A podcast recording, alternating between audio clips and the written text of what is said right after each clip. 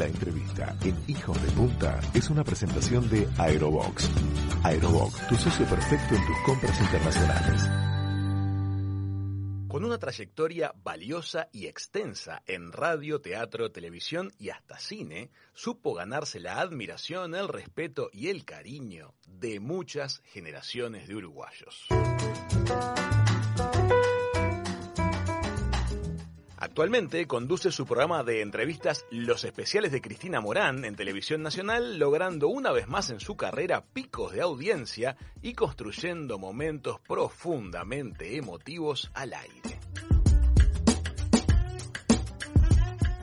Vamos a hablar sobre medios de comunicación, voluntad, igualdad de género y la importancia de tener siempre proyectos en marcha con una de las figuras más queridas de nuestro país. Chiqui, Manu y Raúl le damos la bienvenida a la mesa de Hijos de Punta a Cristina Moran. Bienvenida Cristina y gracias por estar con nosotros.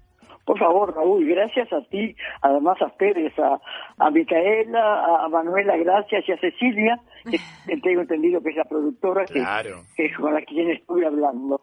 Mucho gusto estar con ustedes con estos hijos de punta. Muchas gracias, bienvenida. Qué lindo escuchar, escuchar tu voz, este, Cristina. se juntan dos extremos, un programa de radio tan nuevo como el nuestro, está entrevistando a una de las figuras con más experiencia al aire. ¿Desde qué años estás este, haciendo radio en particular, Cristina? Mira, yo empecé en 1948, después que salí de un concurso. Ustedes, ni, ni los papás de ustedes soñaban con, con ser pareja y tener hijos, mira vos. no, no, claro, hace tantos años, yo ya cumplí 90, entonces yo me presenté a un concurso que pedían por el diario El Día, perdían señorita de buena presencia, buena voz y simpatía. Y yo le dije a mi mamá, esa soy yo. Esa soy yo. Muy bien. Claro, claro, yo ya estaba... Siempre tuve mucha fe en mí, siempre me sentí firme, segura, creí, siempre creí en mí.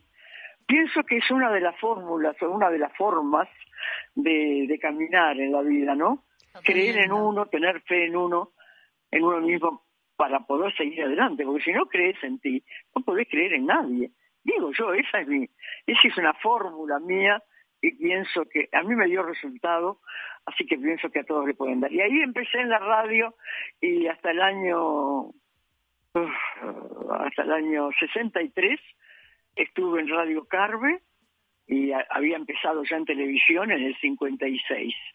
Pero como ahí en el año 63 ya habían aparecido el 4 y el 12, después el último fue el 5, este, em, yo me fui de la radio. Porque si bien, chicos, no había ningún compromiso firmado, no había contratos ni nada, todo estaba, pasaba por la gente, por nuestra ética. Y yo no encontraba ético trabajar en Radio Carve, que era lo mismo que decir Canal 10, y andar saltando por los otros canales, trabajando. Digo saltando porque íbamos de un lugar a otro. Este, y entonces mm, renuncié a la radio eh, y, empecé a trabajar libre, digamos, en, en los canales 4 y 12, y luego vino Canal 5 más tarde, que fue donde también estuve. Pero esa es mi historia, mi trayectoria, mi historia eh, radial y televisiva tiene 72 años más o menos, yo tengo 90. Está, son, son muchos años, chiquilines. Son muchos años. No sean hijos de punta, ¿eh? Quiero poner la lupa sobre un periodo y después te vamos a traer al presente porque estamos encantados de lo que estás haciendo ahora. Pero quiero poner la lupa sobre un periodo que me da bastante curiosidad. Tú ya eras una figura de la radio, en tiempos en los cuales la familia se reunía a escuchar radio y había teleteatros a través de la radio y de alguna manera... Radioteatro. Radioteatro, claro. y, la gente construía una imagen de esos personajes en base a la voz. La lupa la quiero poner sobre ese periodo en el cual tanto a ti como seguramente a muchos compañeros tuyos, este, por mm. primera vez el público les podía poner rostro.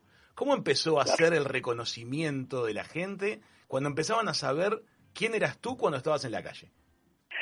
Claro, la gente que era muy este, admiradora y muy escucha de los programas de Radio Carvi y los radioteatros, te pedían fotos, eh, pedían fotos por correo, nosotros nos tomábamos una foto en un estudio, la llevábamos a una imprenta, la imprimían y enviábamos esas fotos por carta a quienes lo habían solicitado. Qué lindo, qué lindo. ¿eh?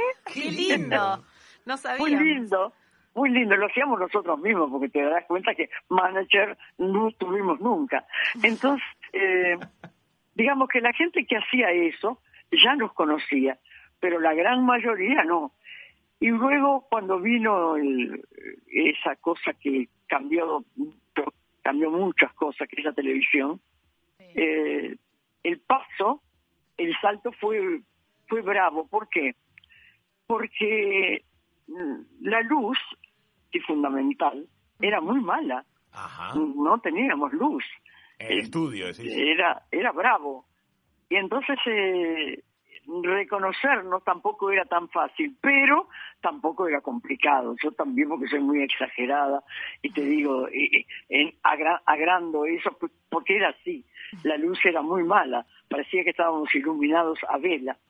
y la gente se llevó sorpresas por supuesto, sorpresas agradables, otras no tan agradables, eh, y fuimos de a poco, fue recibiéndonos la poca gente que tenía televisión en Montevideo, porque estoy hablando de Montevideo, ojo, eh, este, porque era donde, a donde llegaba, porque de en Colonia se veía todo Argentina, en, arriba en el norte se veía Brasil, eh, en el litoral Argentina, y este y bueno y nos fue recibiendo nos fue aceptando y vinieron las grandes sorpresas no no sos de pronto como te imaginaban, eh, no tenés la mirada melancólica, tenés una mirada distinta, no tenés un pelo eh, todo maravilloso, rubio, ceniza, como te lo habían imaginado, tenías tu pelo oscuro, ¿viste?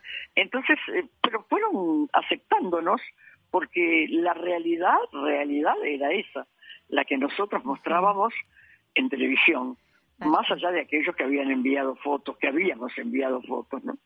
Así que fue, fue complicado porque si bien nos conocían, nos aceptaban, mm, hubo muchas dudas también de la televisión nuestra y la gente cuando el viento, las ondas, los nodos, no sé qué lo permitían, veían, acá en Montevideo, veían televisión desde Argentina.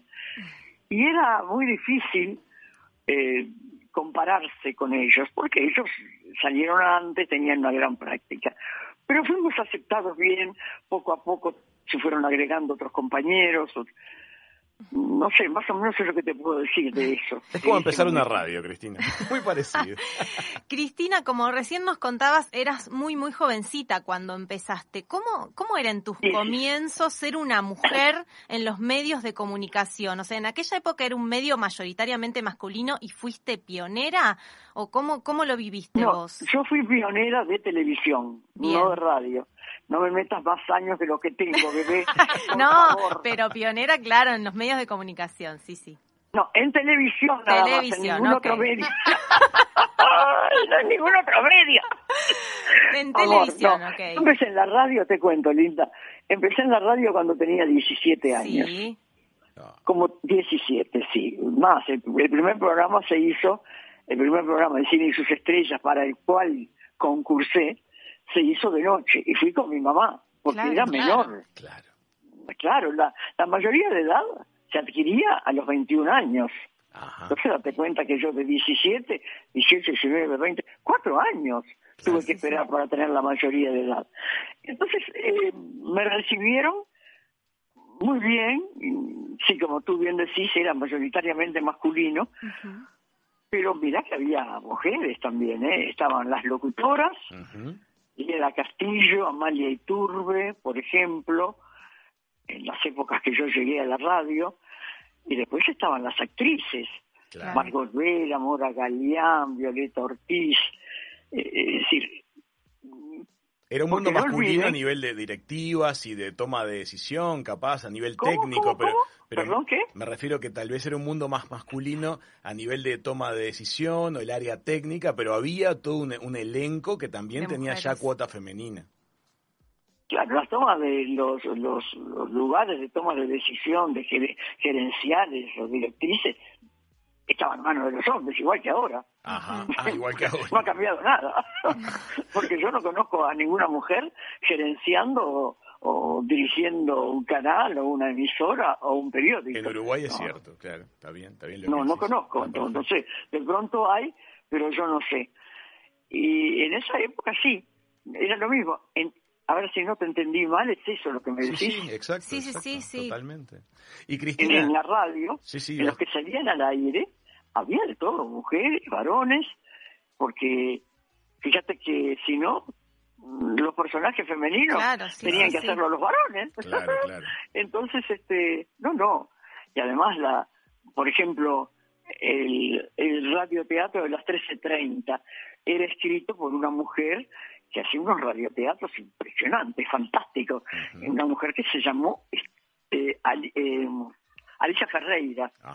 Eh, la Ferreira era una mujer que, escribía a montón, se escribía muy bien. Y, y bueno, y había de todo. Había varones que escribían, y había mujeres, y había mujeres que actuaban, y había mujeres en protagónicos y en, en extras, o en bolos, como se decía en la época nuestra, los que éramos, los que estaban en personajes chicos o que venían, eran llamados fuera del elenco, perdón, eso era, eran llamados fuera del elenco estable, eran bolos. Bolos. Eran bolos. Este, en lugar de extras, bolos, se le decía. Cristina. No bolas, ¿eh? Estamos hablando, estamos hablando de una televisión que se desarrollaba 100% ¿Eh? en vivo. Lo que salía bien, salía bien. Y si algo no salía bien, había que, defenderlo. Porque no había, no había segunda oportunidad, ¿verdad? ¿En, televisión? En televisión. No, ¿qué No, nada. mira, hasta que vino el videotape, que vino eh, un poco antes de los 70, era todo en vivo era todo, se hacían los comerciales, se hacían en vivo y no sé, el canal 10 había empezado, como fue el primer canal, era un poco el que marcaba la línea, pero cada cual después siguió por su, por su forma.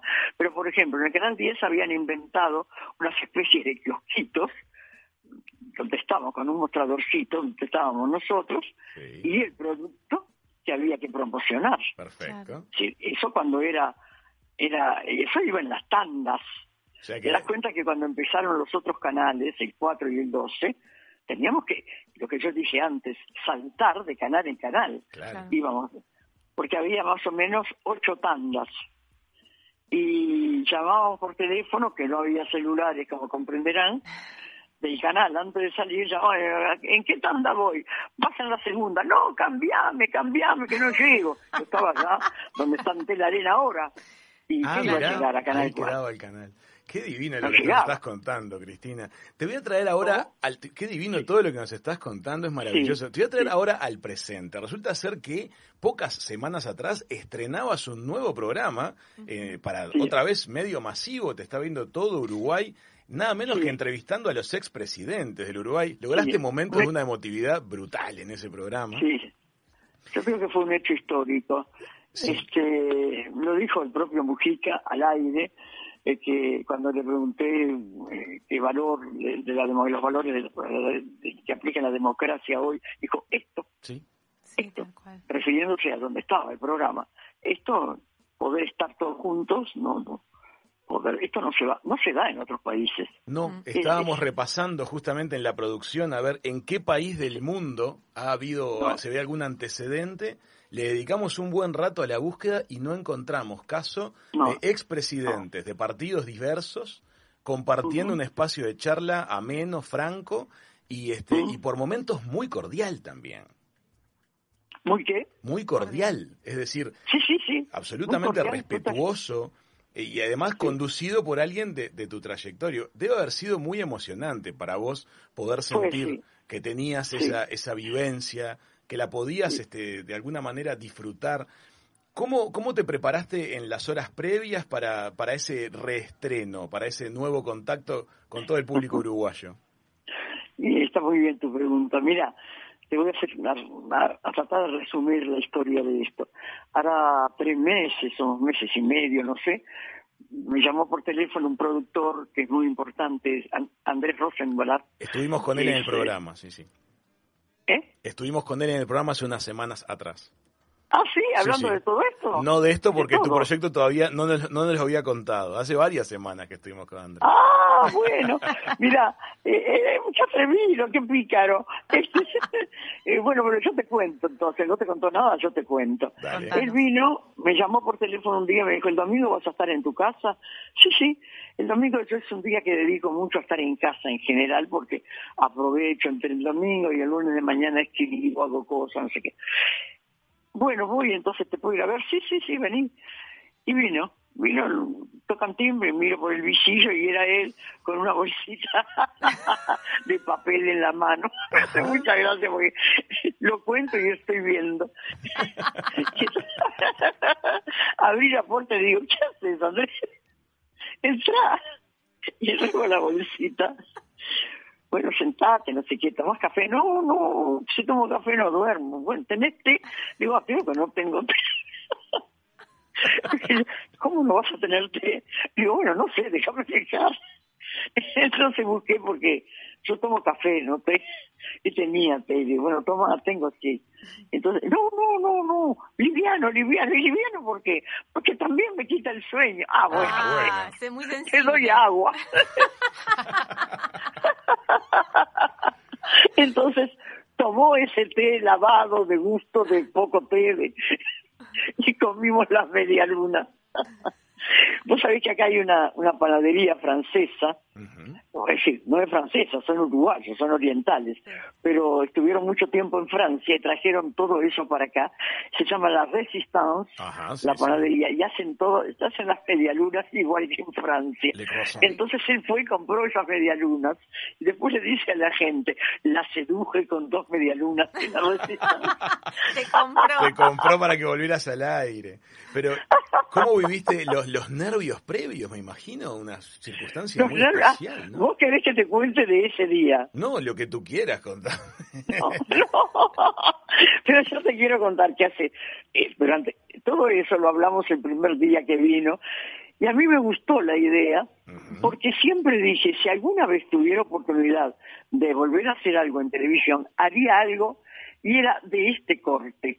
Es decir, yo sigo pregonando que hay que dar espacio para hablar, para el diálogo. Entonces esto que él me propuso era eso, es eso, es dialogar, es no agredir, es tolerar, es escuchar, es decir. Y qué lindo además en un entorno privilegiado, este, un entorno de, de, lujo, de arte, este, es, algo hermoso lo que estamos mostrando al mundo entero. Sí, sí, la verdad, sí. Eh, esto lo grabamos en el en perdón en la sala Hugo Balso del complejo Sobre doctora de la Reta y lo grabamos en la sala Balso. Los copetes los comienzos están grabados en la sala grande en la sala Fabini claro. esto que se ve todo el fondo de, del teatro. Eh, eso se hizo. Eh, cuando grabamos el programa estos son es la interna que te estoy contando. Cuando grabamos el programa de los presidentes, de los expresidentes, ya venía yo, porque se grabaron, hicimos ocho programas en cinco días. Ah, Dos días, días grabé uno y el resto grabé dos. Y los copetes se hicieron al lunes siguiente, después de las elecciones porque no pudimos seguir el domingo por las elecciones. Nosotros grabamos de martes a sábado. Se hicieron los ocho programas. Cuando grabamos el programa de los presidentes, eh, ya venía yo con un con un poco de entrenamiento, digamos. Pero, eh, chicos, hacía 25 años que yo no realizaba una tarea de esta naturaleza, de ninguna, nada más que actuando en calidad de actriz, no había hecho más nada en televisión.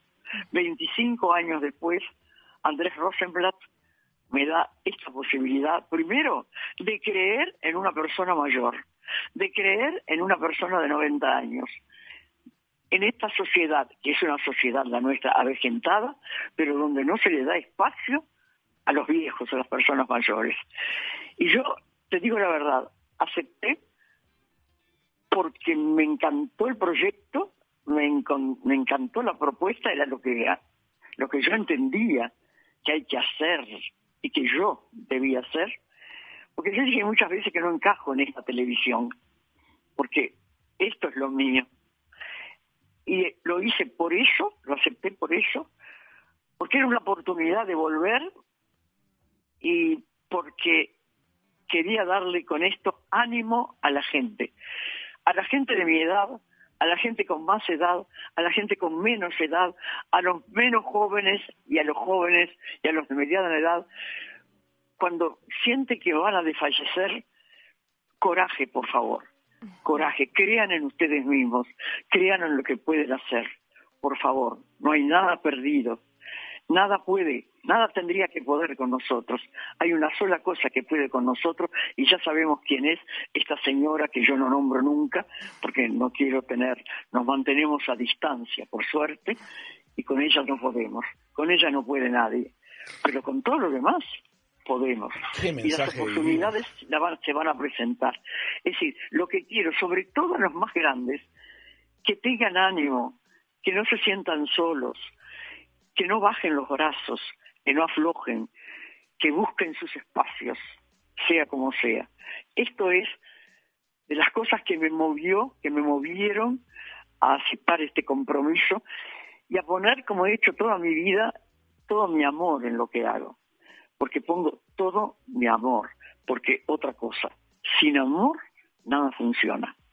Nada no solo no se trata del amor entre pareja nada más, no, es el amor al trabajo, el amor a todo lo que haces. Perdón por el discurso, chicos. No, hermoso, por favor. Sos maravillosa, Es un placer escuchar ese mensaje porque además me parece que apela a algo que nosotros compartimos plenamente contigo desde nuestro jovencísimo programa, que es estar convencidos y creernos nosotros mismos claro. que, que del otro lado hay gente de calidad a la cual la calidad de los contenidos le importa. Y que Uruguay es uno de los grandes reservorios de gente de calidad, tal vez de toda Sudamérica.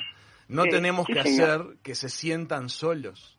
Y nuestra responsabilidad es intentar brindar todos los días un contenido de la mejor calidad posible y con respeto. Eh, tú lo has hecho desde hace muchísimos años. Yo creo que no tengo el recuerdo nunca de haber estado en mi casa, que vos estuvieras en la pantalla y que no se notara que estabas dando eh, el 100% de tus capacidades. Y el otro día volver a repasar tu, tu, imagen este, en lo que vienen siendo estos nuevos programas, eh, lo ratifica al 100%. Estás igual, estás con la misma pasión, con las mismas ganas, con el mismo respeto de tus invitados que, que te podemos ver en videos de hace 20 y 30 años atrás. O sea que es una maravilla y es precioso el mensaje que das a toda la sociedad. Por eso también te queríamos llamar, queríamos que, que se difundiera esto justamente. Muchas gracias. Y te voy a decir, durante esos cinco días, de martes a sábado, mi hija, que, que está conmigo, y, y yo nos fuimos de las casas.